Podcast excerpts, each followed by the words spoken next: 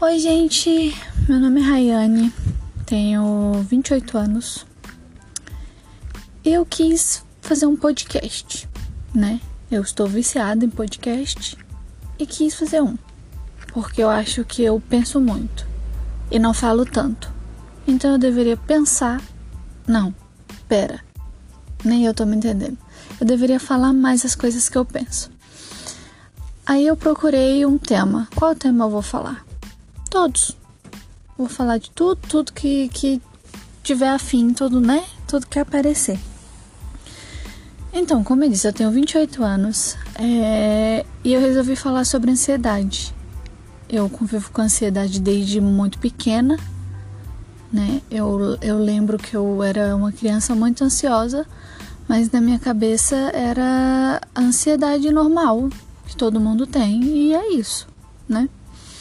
Só que depois de anos, né, muitos anos inclusive, tive algumas crises que que, resulta, que resultaram ah, na minha descoberta de qual é o nome do, do trem que, a, que o psiquiatra falou que eu tenho?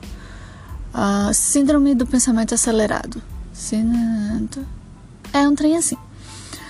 Daí eu tive algumas crises e tive que procurar o psiquiatra, o médico, né? Buscar ajuda, ajuda de quem sabe.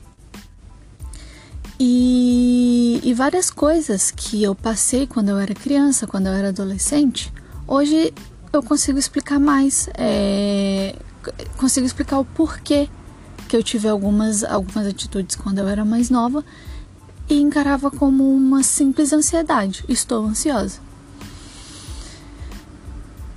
Então, pensando nisso, é, depois da primeira crise, crise que eu tive e sabendo que era crise, é, daí para frente eu comecei a prestar mais atenção em algumas coisas que as pessoas falam e que na hora que a gente está tendo uma crise não ajuda em absolutamente nada, né? É, é muito é muito triste você ser uma pessoa ansiosa porque a maioria das pessoas é, levam como frescura, né? Ah, é frescura? Ah, você tá ansiosa por isso? Não deveria. Como se fosse algo que a gente quisesse, né?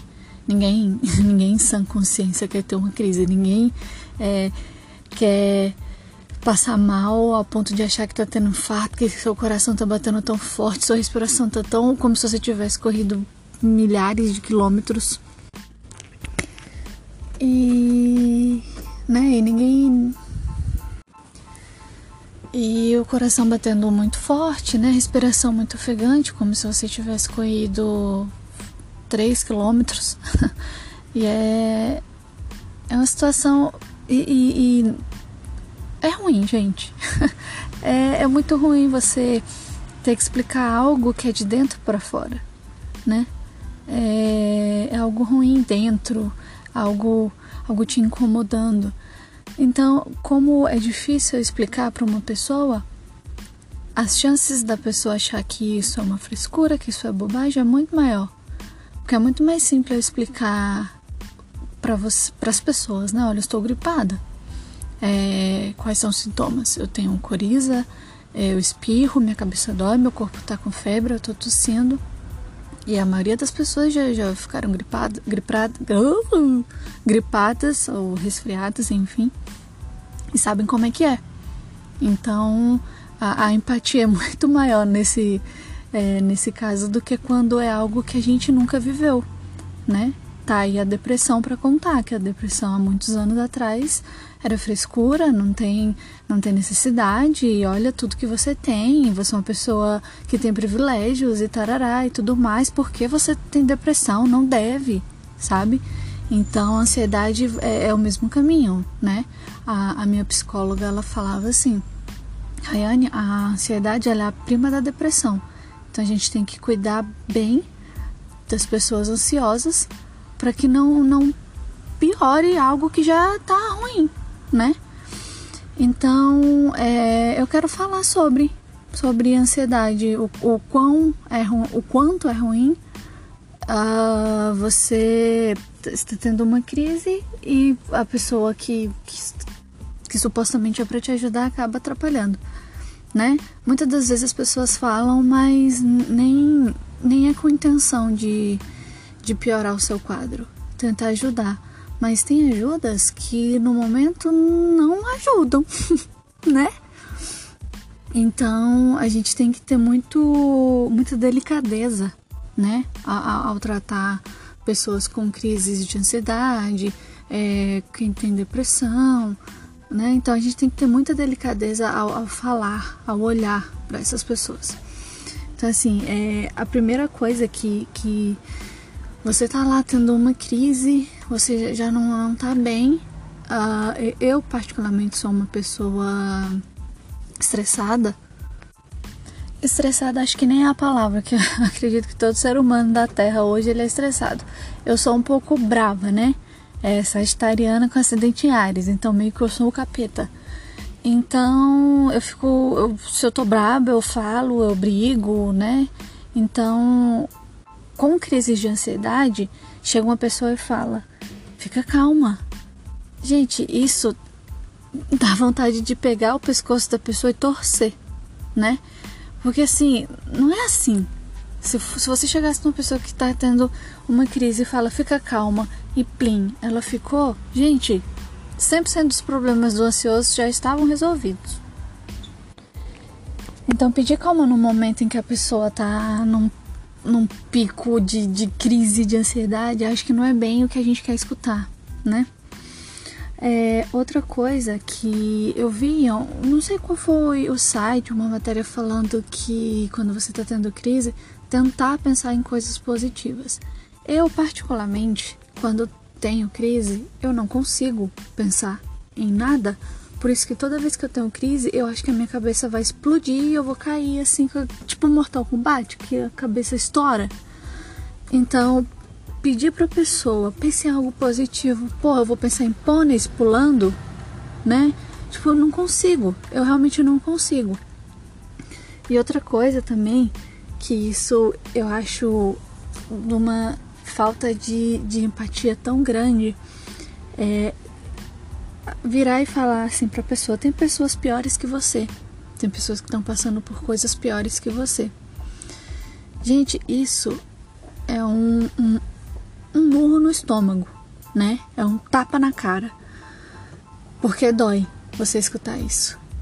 Eu sei, eu tenho consciência de que tem pessoas que têm problemas piores que os meus, pessoas passando por, por coisas piores que eu, mas eu também não posso deixar de lado o meu problema, a minha doença, né? Eu não posso deixar isso de lado, porque tem pessoas piores do que eu. Eu tenho que me cuidar primeiramente, né? Eu tenho que tentar me manter bem para poder até ajudar outras pessoas.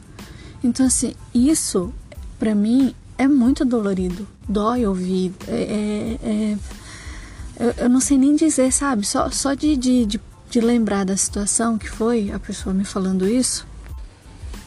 Então, só de, de lembrar é, da situação que isso ocorreu comigo, toda, todas essas coisas que eu estou falando aconteceu comigo. Então, você escutar isso das pessoas que, é, que estão ali para te ajudar tecnicamente é, é muito ruim. Dá, dá, eu sinto até uma dor no peito agora. Então, realmente é algo, algo dolorido, sabe? É ruim, não é legal. Não, não, não faça. Se você já fez, não faça mais. Outra coisa é. E eu esqueci. Ah, tá. Lembrei. Ah, você tá lá no pico da sua crise a pessoa vira e fala: Não precisa ficar assim. Jura, meu anjo? Jura? Você jura que não precisa ficar assim? Eu jurava que precisava ficar assim para eu ter uma vida, eu, né? Então são são coisas que que pode podem parecer, nossa, mas você não tem um pingo de paciência com a pessoa que está tentando te ajudar. não é isso, sabe? É, tem, tem muitas vezes que a gente precisa só estar do lado da pessoa, segurando ali na mãozinha dela, sabe? Não precisa falar, não precisa fazer absolutamente nada. Fica ali segurando na mãozinha da pessoa, né? E nisso, é uma coisa que eu queria falar. Então, tipo, ah, Rayane, já que eu não posso falar calma, que é a primeira coisa que vem na nossa cabeça, né? Eu, eu entendo. Já que eu não posso falar calma, já que eu não posso é, falar, não fica assim, não pensa assim, o que, que eu tenho que fazer? É, assim, é complicado, mas você pode falar assim: olha, eu tô aqui do seu lado, o que você precisar, eu tô aqui, sabe? É muito simples. Uh, assim, eu sei que é, é difícil, mas é simples. É complicado, mas é simples. Você demonstrar para a pessoa: olha, eu estou aqui do seu lado. Se você der um piripaque, eu vou ser a pessoa que vou ligar pro bombeiro. Eu tô aqui do seu lado, pro que der e vier, né? Então, assim, isso já, já, já dá uma, uma tranquilidade na mente do ansioso, né? Então, uh, é basicamente isso que, que, eu, que eu dou de dica para as pessoas que, que estão perto de uma pessoa que está com crise. Fica lá, fica lá, se faz presente lá, sabe? Tô aqui para te ajudar e é isso, pronto. Eu, eu, eu, eu, tenho um exemplo, é como quando eu fui, nos poucos velórios que eu fui, a gente não sabe o que dizer para a pessoa que perdeu lá a pessoa querida. A gente não sabe. Eu, pelo menos, não sei. As vezes que eu fui, que foram poucas, é, e, a que, e que eu lembro mais assim foi de um pastor da, da, da minha época de igreja a, a família ficou muito minha amiga, eu sou muito amiga do filho desse pastor. E ele faleceu. Foi assim um baque para todo mundo, porque é aquele pastor querido. E eu cheguei lá e eu simplesmente abracei meu amigo.